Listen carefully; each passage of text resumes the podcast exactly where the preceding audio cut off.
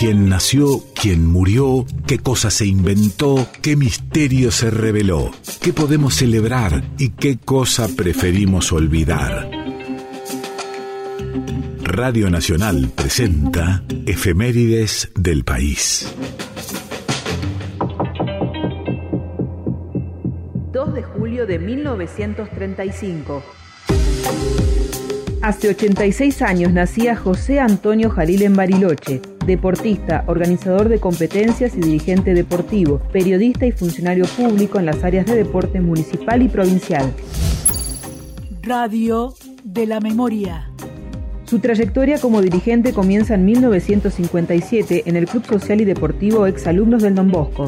En 1963 ingresa a la comisión directiva de la Asociación de Bomberos Voluntarios, donde permanece por 30 años, periodo donde se construye el gimnasio Pedro Extremador. Fue integrante de la comisión que instaló la luz artificial del Estadio Municipal, que hoy lleva su nombre, entre otras participaciones como dirigente.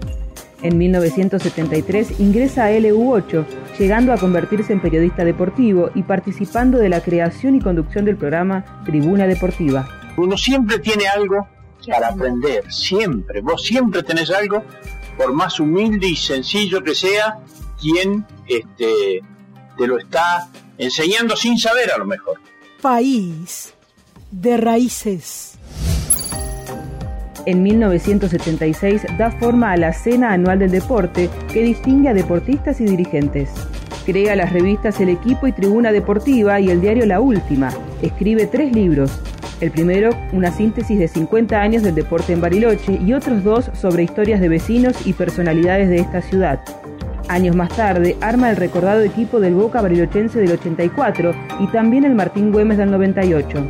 A lo largo de su vida recibe múltiples distinciones, entre ellas ser designado socio honorario del Club Andino Bariloche. Yo estoy este, satisfecho espiritualmente con lo que con lo que uno ha hecho, ¿no? Con errores, eh, más como te decía, uno va, va aprendiendo permanentemente. Pero estamos, esto es lo importante, ¿no? País de efemérides.